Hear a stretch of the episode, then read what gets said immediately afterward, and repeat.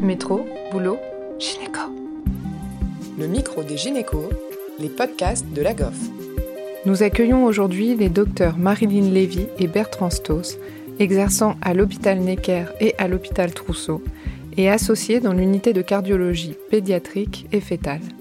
En plus de leur métier, ils se sont investis dans l'enseignement via leur site internet IBI pour essayer d'améliorer la formation en échocardiologie. Alors tout d'abord, pourquoi l'écho-cœur est-elle importante en échographie de dépistage? Alors, l'échographie cardiaque, elle est très importante en échographie de dépistage parce que les malformations cardiaques sont très fréquentes, de l'ordre environ de 1%. 50% euh, seulement des cardiopathies sont dépistées en anténatale et ces cardiopathies, elles peuvent être potentiellement graves et ce dès la naissance, ce qui nous incite à faire ce diagnostic tôt pour pouvoir anticiper la naissance et faire naître les enfants dans un environnement cardiologique pour optimiser la prise en charge et avoir un réel bénéfice sur euh, la qualité de vie de ces enfants. Elles sont potentiellement euh, graves à la naissance, mais aussi euh, au-delà et euh, dans un avenir plus lointain, puisque parfois certaines malformations sont incurables. On ne peut pas proposer de, de traitement réparateur ou curatif de ces malformations. Donc c'est évidemment très important de le savoir à l'avance. Et puis la dernière chose, c'est que les malformations cardiaques sont aussi euh, très souvent associés à des anomalies syndromiques, euh, chromosomiques, génétiques. Euh, et d'autant plus aujourd'hui où on va de plus en plus loin dans, dans l'analyse génétique avec les ACPA, on se rend compte que beaucoup, beaucoup de malformations sont associées à des anomalies génétiques, d'où cet, cet, intérêt double de faire le dépistage des malformations cardiaques pour aller aussi à la pêche aux anomalies génétiques. Alors faut-il faire un dépistage précoce au niveau cardiaque à l'échographie du premier trimestre? Donc ça, c'est effectivement une question importante parce que au premier trimestre, il y a des choses qu'on peut voir. Il est vrai que les couples qui ont déjà eu un antécédent de cardiopathie grave ou qui ont eu une interruption médicale de grossesse pour cardiopathie, on a tendance à leur proposer une échographie précoce. Le seul intérêt de l'échographie précoce, c'est de vérifier si on a bien deux ventricules, deux oreillettes. C'est-à-dire qu'on est bien sur une architecture cardiaque qui euh, ne s'apparente pas à, un cœur univentriculaire. Même si les échos ont fait de gros progrès et qu'on voit beaucoup de structures dès le premier trimestre, il faut être extrêmement vigilant parce que l'hémodynamique varie beaucoup in utero et certaines anomalies que l'on pense être euh, graves ou que l'on ne voit pas au premier trimestre vont être totalement, peuvent être totalement différentes au second trimestre. Donc, il faut être très vigilant. On est très prudent, nous, sur le diagnostic trop précoce parce qu'on sait qu'il y a des modifications hémodynamiques qui peuvent fausser le diagnostic. Je pense que l'échographie euh, de dépistage au, premier trimestre, effectivement, elle a, beaucoup de limites. Je crois que la, très bonne indication, c'est euh, l'indication d'antécédent lorsqu'il y a eu une précédente grossesse avec une cardiopathie euh, très complexe qui s'est soldée euh, bah, soit par une prise en charge d'un enfant qui peut aller bien, ou par une IMG, ou par un décès néonatal. Mais lorsqu'il y a eu un diagnostic de, cardiopathie complexe, c'est vrai que le couple et la femme a besoin d'être rassurés. Et ça, on peut, euh, on peut rassurer. On peut ne pas tout dire parce qu'on aura des limites techniques qui nous forceront à, rester relativement évasifs, là encore. En revanche, euh, on peut rassurer sur le fait qu'il y a deux ventricules, sur le fait qu'il y a deux vaisseaux, lorsque euh, la précédente grossesse montrait qu'il y avait qu'un ventricule. Donc ça, déjà, ça va être une information extrêmement euh, rassurante pour le couple. Et on aura le temps d'y revenir plus tard pour, voilà, pour aller un peu plus loin dans l'analyse du cœur fœtal. Et est-ce que donc vous avez des trucs et astuces à nous donner pour la réalisation de cette échographie parfois difficile? Oui, bah, c'est ce qu'on a essayé de, développer, c'est-à-dire que cette méthode d'enseignement qu'on a développée, qu'on a essayé euh, de simplifier l'examen cardiaque fœtal, d'avoir une méthode didactique et simple qu'on appelle la, Lévi, euh, la Lévistos ou euh, méthode 5 4 3 2 1 justement pour analyser le cœur point par point qui sert à vous guider dans votre pratique quotidienne, c'est-à-dire ne pas rallonger votre examen, au contraire, le simplifier mais tout en faisant une analyse globale du cœur et de ne rien louper. Donc, euh, cette méthode du 5, 4, 3, 2, 1, on, va essayer de vous l'expliquer euh, très brièvement. Alors, c'est effectivement une méthode euh, séquentielle. Hein. 5, le 5, ça correspond à une vision globale du cœur. C'est-à-dire on reste un petit peu en périphérie du cœur. On commence par l'analyse du, du, situs et puis ensuite, euh, avant de rentrer dans l'analyse morphologique, on, on, décline un certain nombre d'autres points comme la fréquence cardiaque, la taille du cœur. Je ne vais pas faire la, la méthode dans son intégralité. Euh, le 4 correspond à l'analyse de la quatre cavités, coupe des quatre cavités en quatre points. Euh, le 3 correspond à l'analyse de la coupe des trois vaisseaux en trois points. Le 2 correspond à l'analyse des deux points, un point pour chaque voie d'éjection. La voie d'éjection gauche, un point. La voie d'éjection droite, un point. Et enfin, le 1 correspond à l'utilisation une fois au cours de l'examen du Doppler couleur, voilà, qu'on utilisera une seule fois sur la coupe des trois vaisseaux. C'est un moyen euh, mémotechnique simple qui, permet de ne rien oublier, qui aurait un vrai guide euh, au cours de l'examen du cœur fœtal. Au niveau de, des réglages de l'appareil et du positionnement de l'opérateur, est-ce qu'il y a aussi des pièges classiques à éviter? Alors les réglages de l'appareil, en général, il y a des réglages préétablis. Hein. Tous les constructeurs ont des réglages cœur qui sont habituellement bien adaptés. On va bien sûr euh, faire le réglage en fonction euh, de l'écho du terme. Hein. On sait qu'on va choisir une sonde plus ou moins profonde en fonction du terme. Pour ce qui est euh, des pièges à éviter euh, et du positionnement de l'opérateur, euh, nous, en fait, très souvent, la différence entre un écho, une échographie cardiaque faite par nous ou par un gynéco, eh bien, c'est qu'on reste très souvent au même endroit. C'est-à-dire que nous, une fois qu'on a repéré le cœur qui est une petite structure, eh bien, l'idée, c'est justement non pas de chercher la coupe quatre cavités d'un côté, la coupe des trois vaisseaux de l'autre, mais de rester bien axé sur le cœur et par des micro-mouvements retrouver toutes les coupes. Et c'est ce que qu'on essaye d'expliquer avec la méthode Lévi-Strauss, parce qu'il y a des petits trucs et astuces, bien sûr, pour passer de la coupe abdominale transverse aux quatre, cavités, des quatre cavités aux trois vaisseaux et des quatre cavités vers les voies d'éjection. Et bien, toutes ces petites techniques, c'est du micro-mouvement de sonde. Et euh, voilà, donc il y a à la fois euh, localiser cette petite boîte et rester euh, vraiment centré autour d'elle et suivre toutes les structures. Et pour ce qui est d'autres trucs et astuces, Bertrand va vous parler du Doppler. Ben dans les trucs et astuces, qu'est-ce qu'on peut rajouter?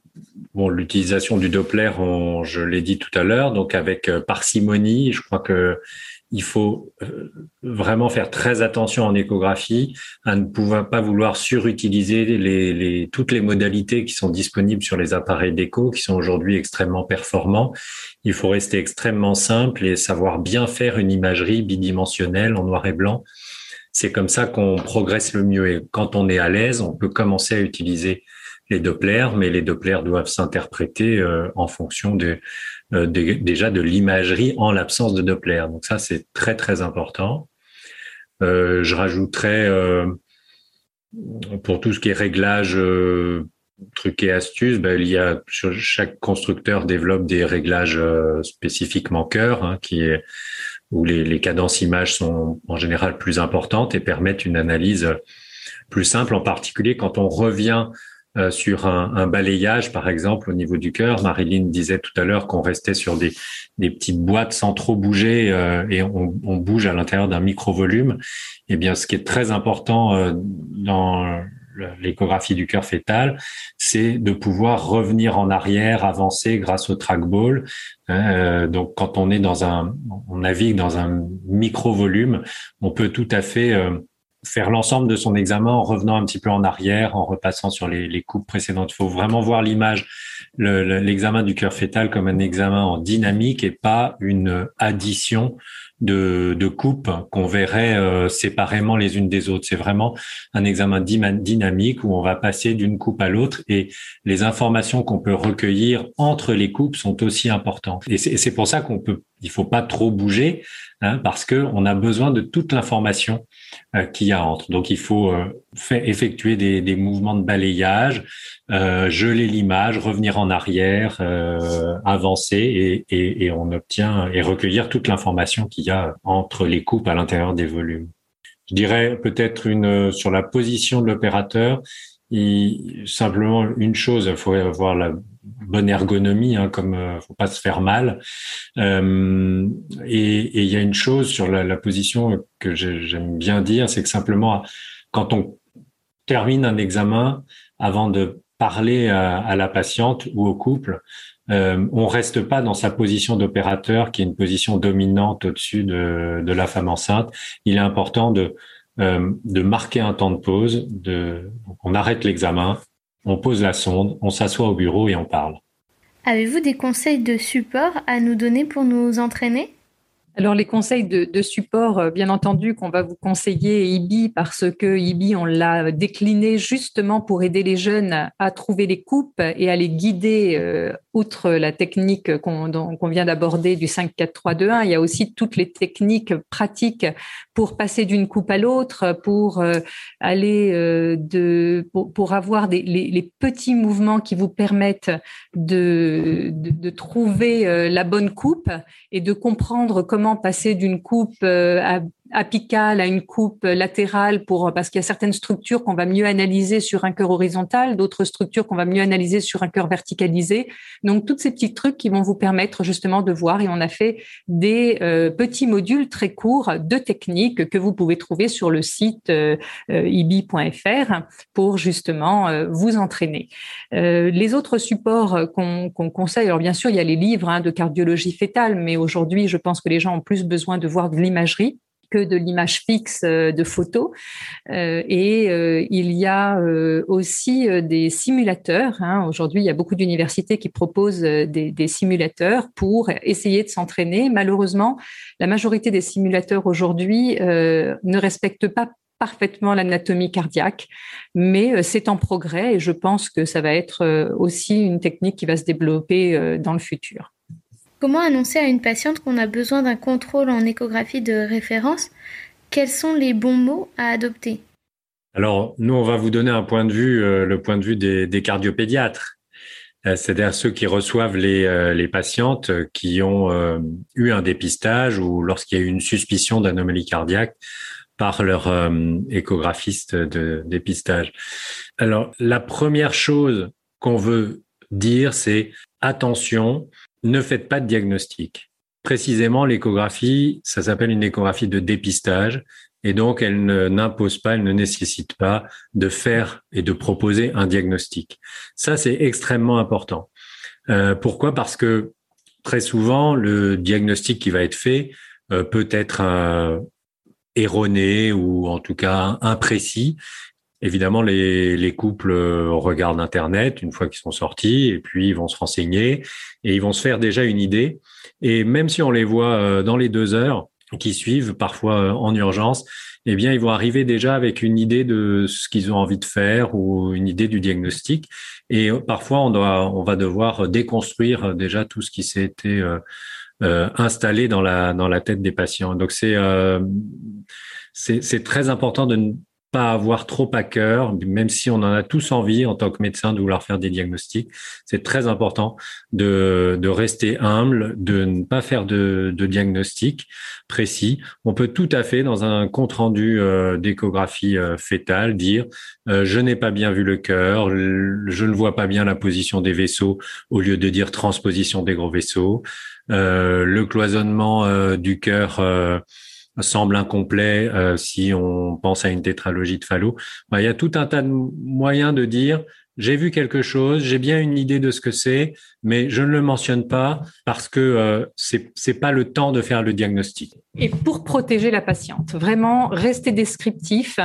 Euh, le, le diagnostic, c'est pas l'essentiel de l'examen. Ce que veut le couple, c'est savoir si son enfant aura une vie normale. Et ça, c'est l'étape pronostique. Et à la limite, le diagnostic est bien moins important que ce qu'on va leur dire sur la vie future de leur enfant. Donc, surtout, n'avancez pas de diagnostic pour protéger le couple qui a déjà euh, s'en prend euh, franchement un gros coup de massue sur la tête lorsqu'on leur annonce qu'il y a déjà une anomalie et qu'il faut faire un contrôle cardiaque. Restez le plus évasif possible il vaut mieux passer un petit coup de fil ou nous envoyer un mail avec votre diagnostic évoqué, même si vous êtes sûr de votre diagnostic, ne le notez pas sur le compte rendu parce que c'est très délétère pour les couples. Un grand merci au docteur Lévi Estos de nous avoir accordé du temps pour nous partager la passion de leur métier. Sur le site ibi.fr, vous pouvez retrouver des informations sur l'ensemble des cardiopathies fétales, mais aussi des rappels sur l'embryologie, la physiologie et l'anatomie, ainsi que des trucs et astuces pour la réalisation d'une écho cœur fétal. C'est un site qui s'adapte à chacun, des petits modules de 5 minutes à un contenu complet par cardiopathie et par pathologie. Pour en savoir plus, vous trouverez le lien dans la description. Cet entretien a été préparé et animé par Léa Descourvillères. Merci à tous de nous avoir écoutés aujourd'hui. Rendez-vous la semaine prochaine pour un nouvel épisode. Vous retrouverez toutes les ressources et références de ce podcast dans la description et surtout, n'hésitez pas à vous abonner à la chaîne, à lui accorder 5 étoiles, voire même à en parler autour de vous. Métro, boulot, gynéco.